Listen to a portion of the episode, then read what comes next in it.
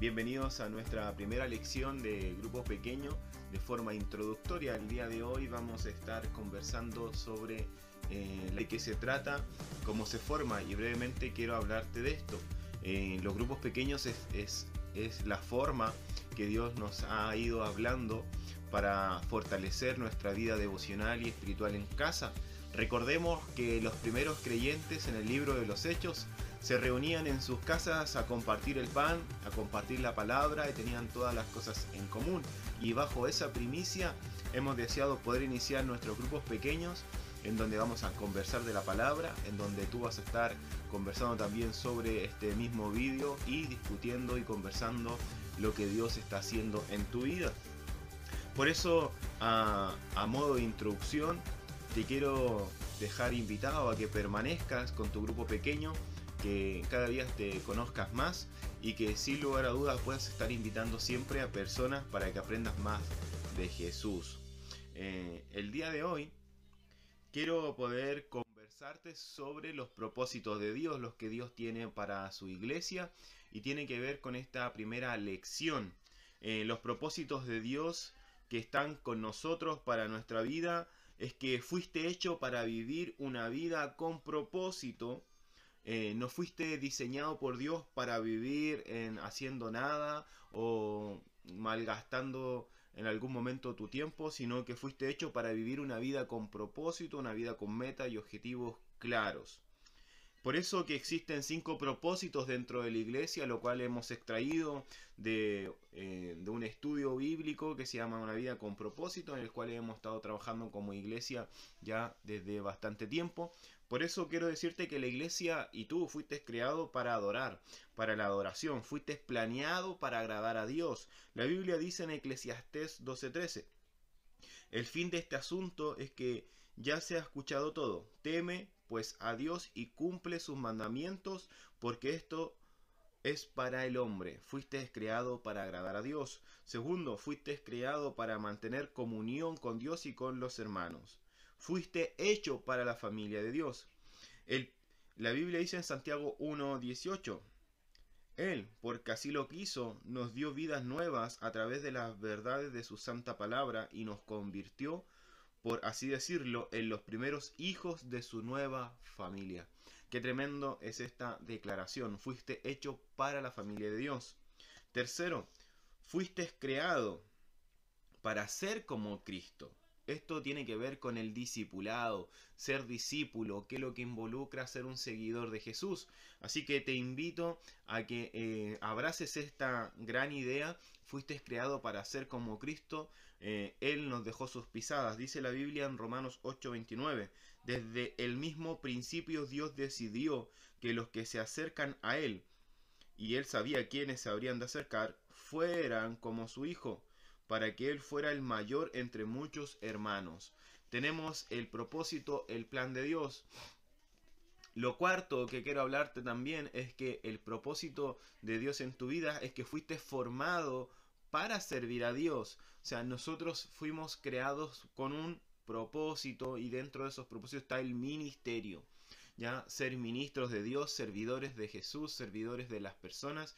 La Biblia dice en Efesios 2.19, porque somos hechura de Dios, creados en Cristo Jesús para buenas obras, las cuales Dios dispuso de antemano, a fin de que las pongamos en práctica. Hemos sido llamados a ser discípulos, discípulos de Jesús esto tiene que ver con el ministerio de servir a Dios y a las personas. Y por cuanto el quinto propósito que tiene la iglesia y que tú tienes es que fuiste hecho para una misión.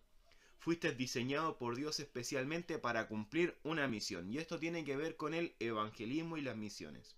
Dice la Biblia en Mateo 28, 19, 20. Por tanto, vayan y hagan discípulos a todas las naciones, bautizándolos en el nombre del Padre, del Hijo y del Espíritu Santo, enseñándoles a obedecer todo lo que he mandado a ustedes, y les aseguro que estaré con ustedes siempre hasta el fin del mundo. Eso de forma introductoria es nuestra primera temporada. Nuestra primera temporada de grupos pequeños que tiene que ver con una vida con propósito. Es lo que Dios quiere asentar en nuestro corazón, en nuestra vida para seguir más adelante. Y espero al menos en estos minutos eh, ya llevamos un poco más de 5 minutos y, espero en lo que nos resta que no eh, poder desarrollar eh, la idea principal, la idea introductoria a esta primera lección de grupo pequeño. Creo que Dios tiene un plan contigo, Dios tiene un plan con, con tu familia, pero para eso debemos responder quizá algunas preguntas que nos asaltan a nuestra mente. Como la primera pregunta es, ¿para qué estoy aquí en la tierra? Eh, de alguna manera todos nos hemos hecho esa pregunta, todos hemos tenido esa interrogante en nuestro ser en algún momento. Normalmente siempre se hacen estas interrogantes eh, cuando somos adolescentes, cuando estamos a puesta de tomar decisiones importantes en nuestra vida. Eh, pero aún así, siendo adultos, eh, independiente del rango etario que tengamos, siempre nos vamos a hacer esta pregunta: ¿para qué estoy en la tierra? ¿Para qué Dios me diseñó? Entonces quiero leerte algunos pasajes bíblicos que vamos a ir reflexionando y quiero que después tú los puedas discutir en tu grupo pequeño. Eh, para que tomes, vayas tomando nota, qué te llama la atención y puedan ir conversándola juntos ahí con el modelador del grupo pequeño. Dice, el que confía en su riqueza se marchita, pero el justo se renueva como el follaje. Proverbios 11, 28. ¿Ya? Eso nos habla de el propósito. Jeremías 17, 7, 8 dice, pero bienaventurado el hombre que confía en el Señor. Es como árbol plantados a orillas de un río cuyas raíces penetran hasta encontrar el agua. Árbol al que no se agobia el calor ni angustia los largos meses de sequía. Su follaje se mantiene verde y produce en todo tiempo fruto jugoso. ¿Para qué hemos sido creados? ¿O para qué hemos venido a esta tierra? Tiene que ver simplemente con esto. Que fuiste creado para resplandecer en el Señor. Fuiste diseñado por Dios para formar un plan en este mundo. Y todo comienza con Dios. No, esto no comienza con nosotros ni con nuestras buenas intenciones. Todo comienza con Dios. Gálatas, perdón, Colosenses 1.16 dice, porque todo, absolutamente todo en el cielo y en la tierra, visible e invisible, todo comenzó en Él y para los propósitos de Él. Todo comienza con Dios. ¿Para qué existo en esta vida? Dios tiene un plan Dios tiene eh, una idea sobre nosotros de hacernos dar fruto de forma constante, pero todo comienza con Dios, todo comienza con Él.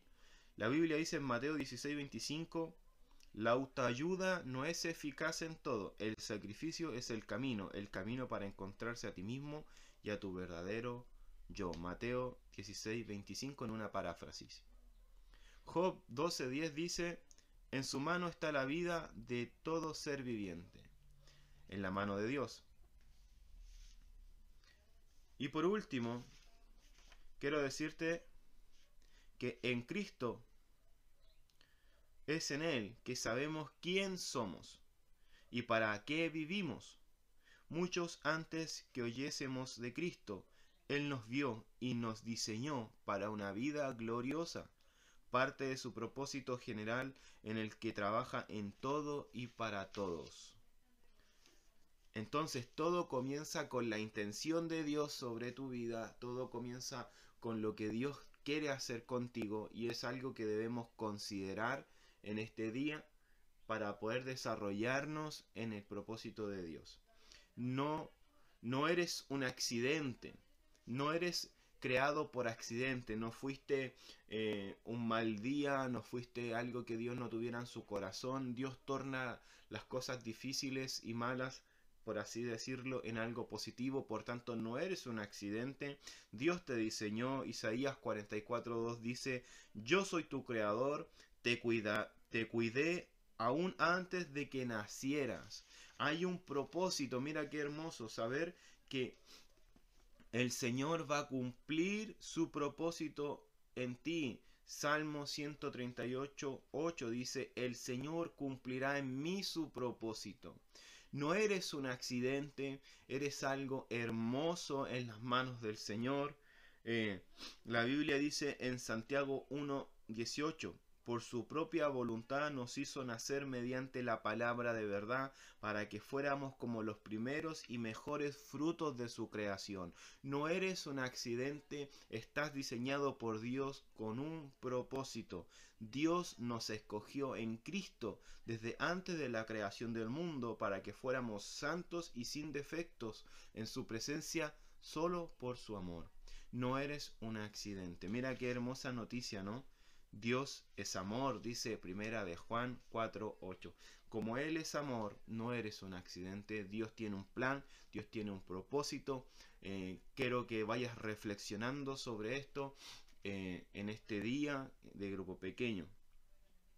Romanos 12.3 dice, la única forma de entendernos a nosotros mismos con exactitud es por lo que Dios es y hace por nosotros.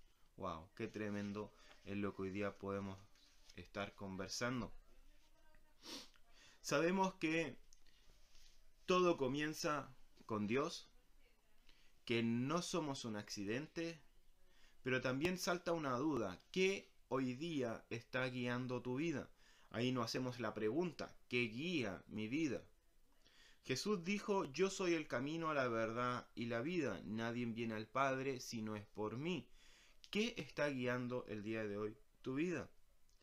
Todos tenemos algo que guía nuestras vidas. A muchos los guía la culpa, los resentimientos, la ira, el temor, el materialismo y la necesidad de ser aceptados. Dice la Biblia tres versículos con respecto a esto. El resentimiento mata a los necios. Job 5.2. Vi además que tanto el afán como el éxito en la vida despiertan envidia, dijo Eclesiastés 4.4. Y Proverbios 13.7 dice, hay quien eh, pretende ser rico y no tiene nada, hay quien parece ser pobre y lo tiene todo. ¿Qué está guiando tu vida el día de hoy? Hay otras influencias que pueden guiar tu vida, pero todas terminan en un callejón sin salida. Por ejemplo, eh, potencial sin poder usarlo, estrés innecesario y una vida frustrada. Isaías 49:4 dice, en vano he trabajado, he, he gastado mi fuerza sin provecho alguno. ¿Qué está influenciando tu vida el día de hoy? ¿Qué la está guiando? El mundo será en el mundo será un fugitivo errante, dijo Génesis 4:12 con respecto a un personaje que cometió un error.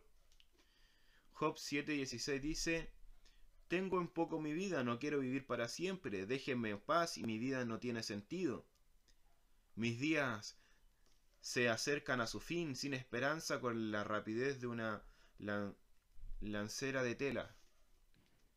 Son las ideas que muchas veces tenemos cuando nuestra, nuestra vida es guiada por cosas sin sentido o porque hemos malgastado nuestras fuerzas. Quizás más de alguno de nosotros no hemos sentido así.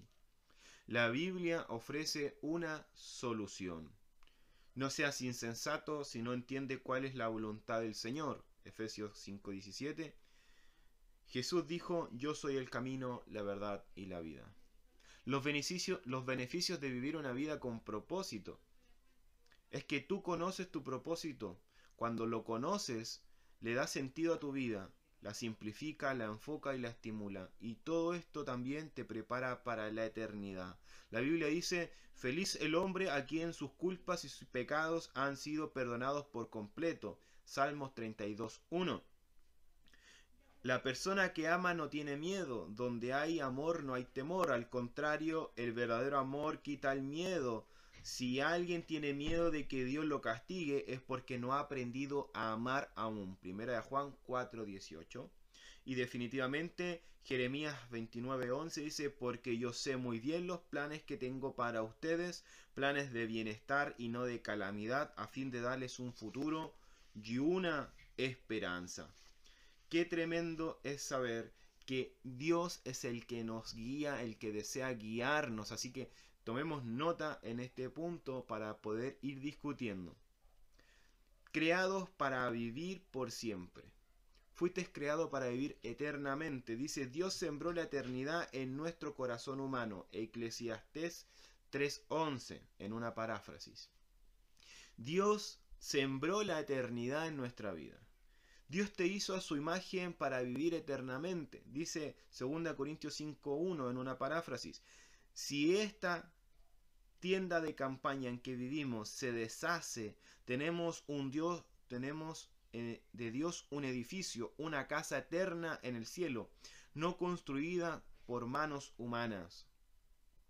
Una vez que comprendes que la vida es más que vivir el presente y que una preparación para la y que es una preparación para la eternidad, entonces comienzas a vivir de una manera diferente, empezarás a vivir a la luz de la eternidad. Cuando entendemos esto, comenzamos a vivir el propósito de Dios. ¡Wow! ¡Qué tremendo es saber que cuando entendemos el propósito! Y aquí hay una historia en donde en Filipenses 3, 5 y 8, Pablo está hablando sobre cuando él entendió su propósito. Te la dejo. Mira, dice, Pablo dice lo siguiente, me circuncidaron a los ocho días de nacer. Soy de raza israelita, pertenezco a la tribu de Benjamín, soy hebreo e hijo de hebreos. En cuanto a la interpretación de la ley judía, fui del partido fariseo. Era tan fanático que perseguía a los de la iglesia y en cuanto a la justicia que se basa en el cumplimiento de la ley, era irreprochable. Pero ahora todo esto, que antes valía mucho para mí, ahora a causa de Cristo lo tengo hecho por sin valor. Aún más, a nada le concedo más valor si lo comparo con el supremo conocimiento en Cristo Jesús, mi Señor. Por causa de Cristo he perdido todo y todo lo considero basura a cambio de ganarlo a Él. Pablo estaba teniéndola clara en ese momento de que su propósito era servir a Cristo y que todo lo demás era hacia atrás. Por tanto, fuiste creado para vivir por siempre en el propósito de Dios. ¿Qué está siendo prioridad en tu vida? Dios, tu trabajo, tu familia, ¿qué está haciendo primero en tu vida? ¿Quién es el que reina en tu vida? Dice también una pregunta. ¿Cómo será la eternidad con Dios? ¿Te has preguntado alguna vez eso? Yo sí me la he preguntado. En realidad nuestra capacidad mental no puede imaginar toda la maravilla y, la grandeza celestial de estar en una eternidad con Dios. Ningún ojo ha visto, ningún oído ha oído, ninguna mente humana ha concedido lo que Dios ha preparado para los que le aman. 1 Corintios 2.9. Nadie sabe cómo va a ser esa tremendo de la grandeza celestial. Nuestra mente no llega a imaginarlo. Algún día Jesús puede decir lo siguiente, vengan ustedes a quien mi Padre ha bendecido, reciban su herencia, el reino está preparado para ustedes desde la creación del mundo, Mateo 25, 25. Qué lindo va a ser escuchar esas palabras de Jesús. La vida desde la perspectiva de Dios. Fuiste creado para vivir una vida desde la perspectiva de Dios. Dice, no se amolden al mundo actual, sino sean transformados mediante la renovación de su mente, así podrán comprobar cuál es la voluntad de Dios agradable y perfecta. La Biblia nos ofrece tres enfoques metafóricos sobre esto y nos enseña que la vida desde el principio tiene que tener la perspectiva de Dios. Primero, la vida en la tierra es una prueba. Lo bueno es que Dios desea que sobrepases las pruebas de la vida. El Señor del Señor es la tierra y en cuanto hay en ella el mundo y cuantos los habitan. El Señor es el dueño de ella, por tanto la tierra solo es una prueba que Él te va a ayudar a pasarla. Segundo, la vida en la tierra es un fideicomiso. La verdad es que no poseemos nada en nuestra breve estadía en la tierra. Dios nos presta la tierra para que estemos aquí. Somos peregrinos en esta tierra. Primera de Corintios 4.2 dice, a los que reciben un encargo se les exige que demuestren ser dignos de confianza. Salmos 24.1 dice, del Señor es la tierra y todo lo que en ella hay, en el mundo y cuantos la habitan. Somos administradores de lo que Dios nos da.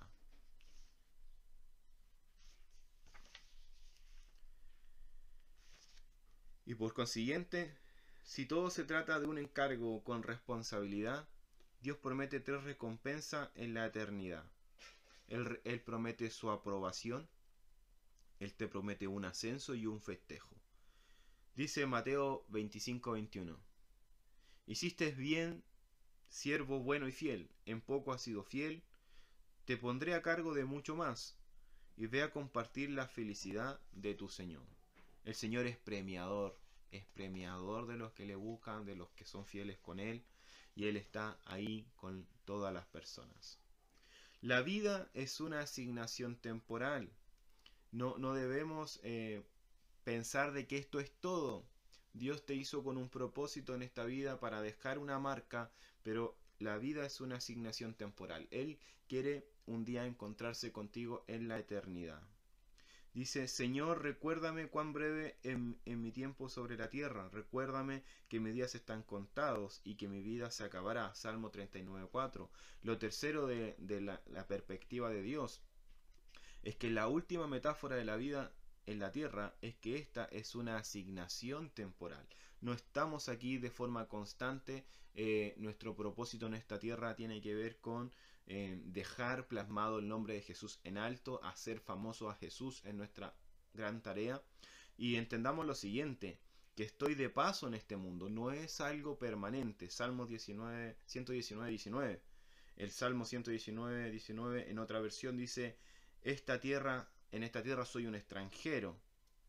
Eh, si tú llamas Padre a Dios, vive tu tiempo en esta tierra como si estuvieras de paso. Primera de Pedro 1.17. Y así podemos leer varios versículos en donde entendemos que solo estamos de paso en esta tierra para llegar a lo que Dios quiere. Segunda Corintios 4:18 dice, Así que no nos fijamos en lo visible, sino en lo invisible, ya que lo que se ve es pasajero, mientras lo que no se ve es eterno. Puesto los ojos en los cielos, en el gran galardón que Dios nos da. Darte cuenta de que la vida en la tierra es tan solo una misión temporal debería cambiar radicalmente tus valores, radicalmente la forma de vida y radicalmente eh, vivir el propósito de Dios. Los que disfrutan de las cosas de este mundo, vivan como si no disfrutaran de ellas, porque este mundo en su forma actual estará por desaparecer. 1 Corintios 7:31. Segunda Corintios 4:18 dice también para ir afirmando esta idea, porque nosotros no nos preocupamos por lo que pasa en esta vida, que pronto acabará. Al contrario, nos preocupamos por lo que no pasará en la vida que tendremos en el cielo. Ahora sabemos cómo será esa vida. Lo que sí sabemos es que será eterna. Segunda Corintios 4:18.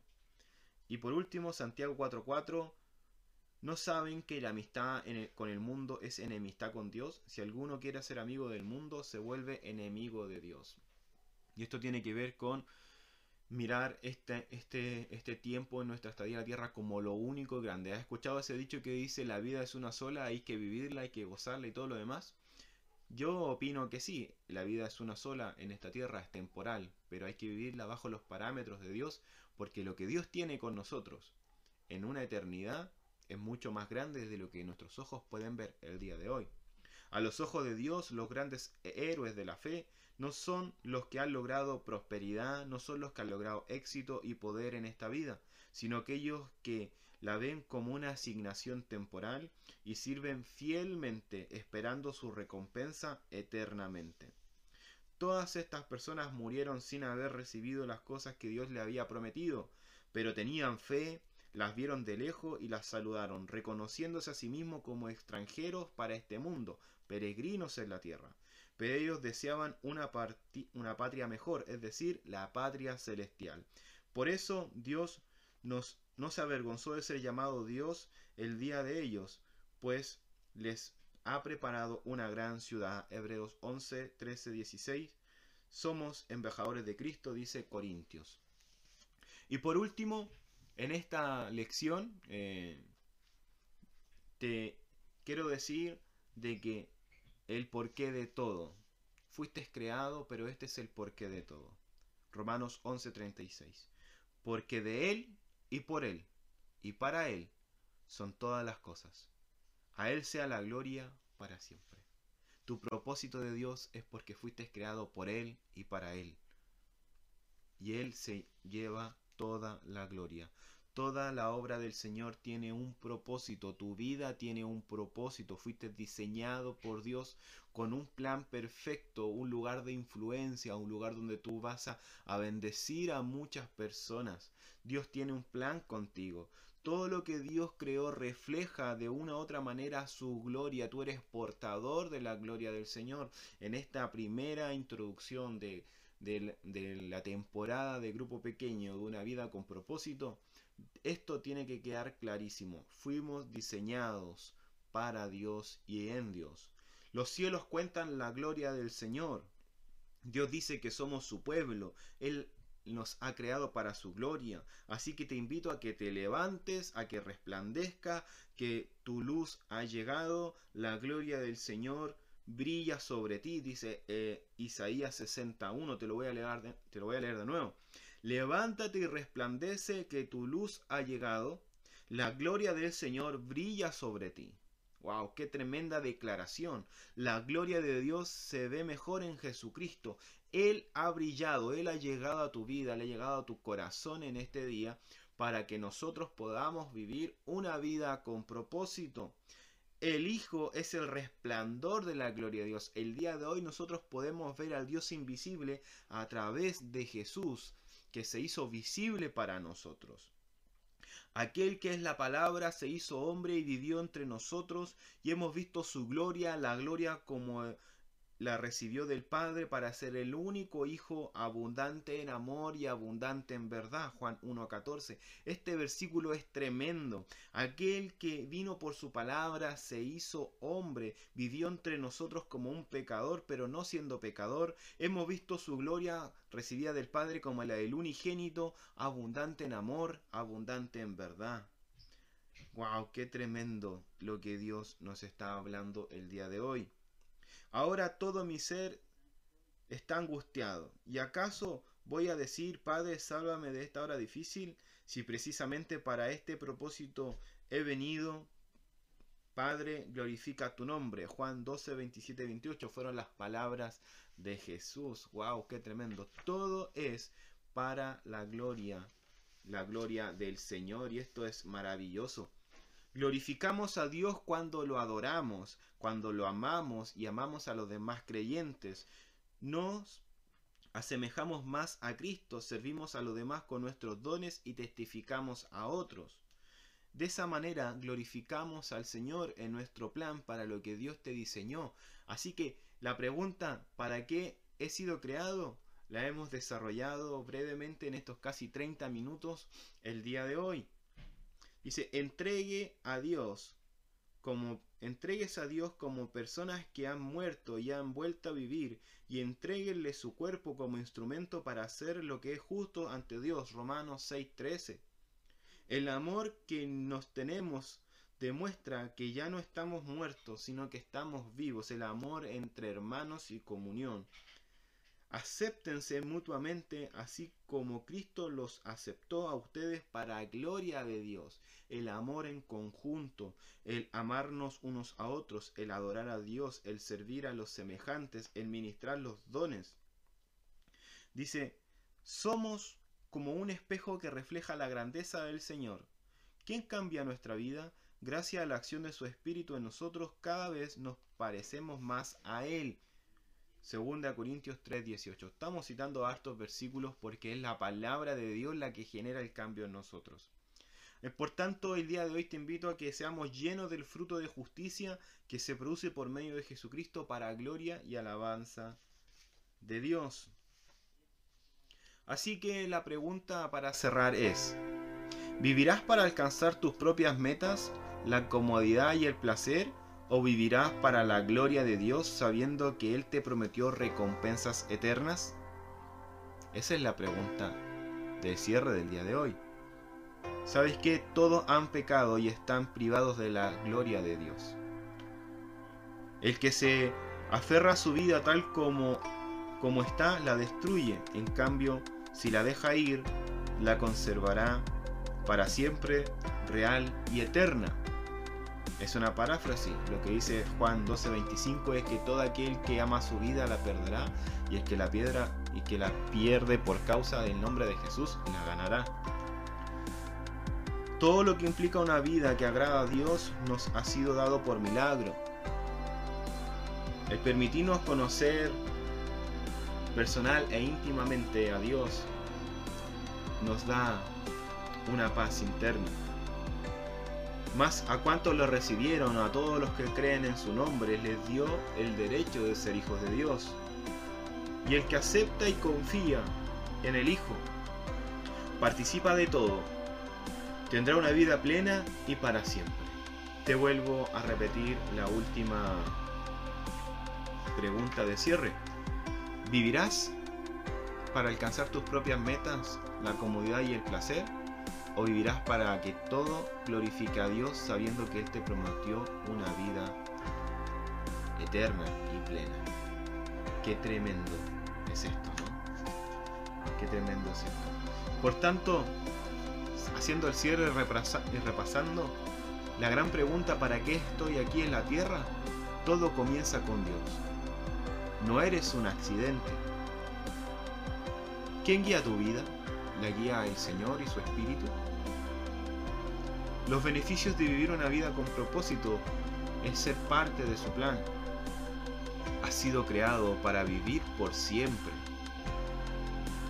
La vida desde la perspectiva de Dios tiene tres metáforas que encierran de que la tierra es pasajera, que la tierra se nos ha dado como administración y que somos peregrinos en este mundo. La vida es una asignación temporal.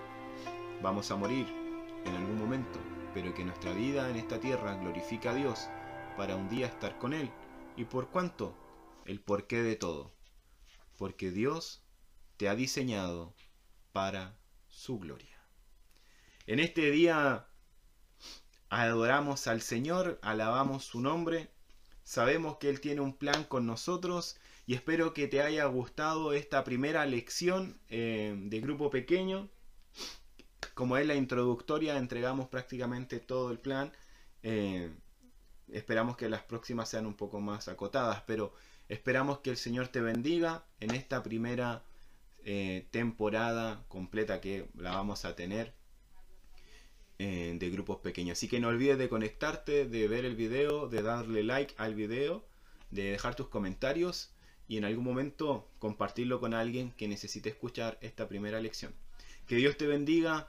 Eh, sigamos adelante, Iglesia Tu Hogar está en el corazón del Señor, del plan de Dios, así que nos extendemos hacia el futuro, nos extendemos hacia lo que Dios quiere, así que nos vemos en otra ocasión, que Dios te bendiga y que sea de bendición este tiempo ahora de conversación en la palabra de Dios ahí en tu grupo pequeño.